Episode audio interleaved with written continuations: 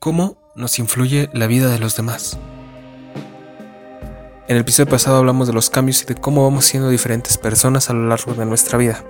Y repasando estas versiones de lo que fui, me encontré con todos estos pequeños detalles que las demás personas han dejado en mí. Por ejemplo, aún conservo un dibujo que me regaló una exnovia hace más de 5 años.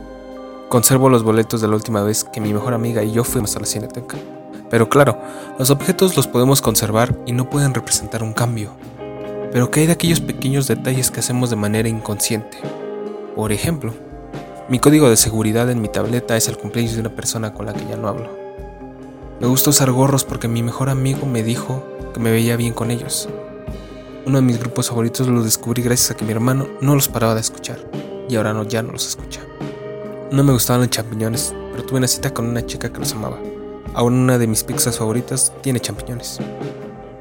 Mi primer psicólogo me habló de la teoría del color y de cómo el azul representa confianza. Desde ahí, toda la ropa que compro tiende a ser de color azul. Aunque mi color favorito es el verde.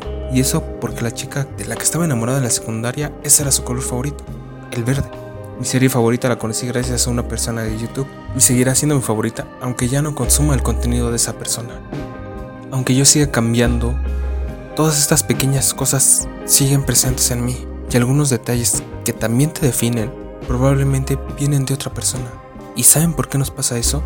Porque mucha gente llega a nuestra vida y se va. Pero una pequeña parte de ellos se queda siempre con nosotros. Y se siente bien pensar que tal vez, en algún lugar, nosotros también somos esa pequeña parte de la vida de alguien. Aunque nunca lo vamos a saber.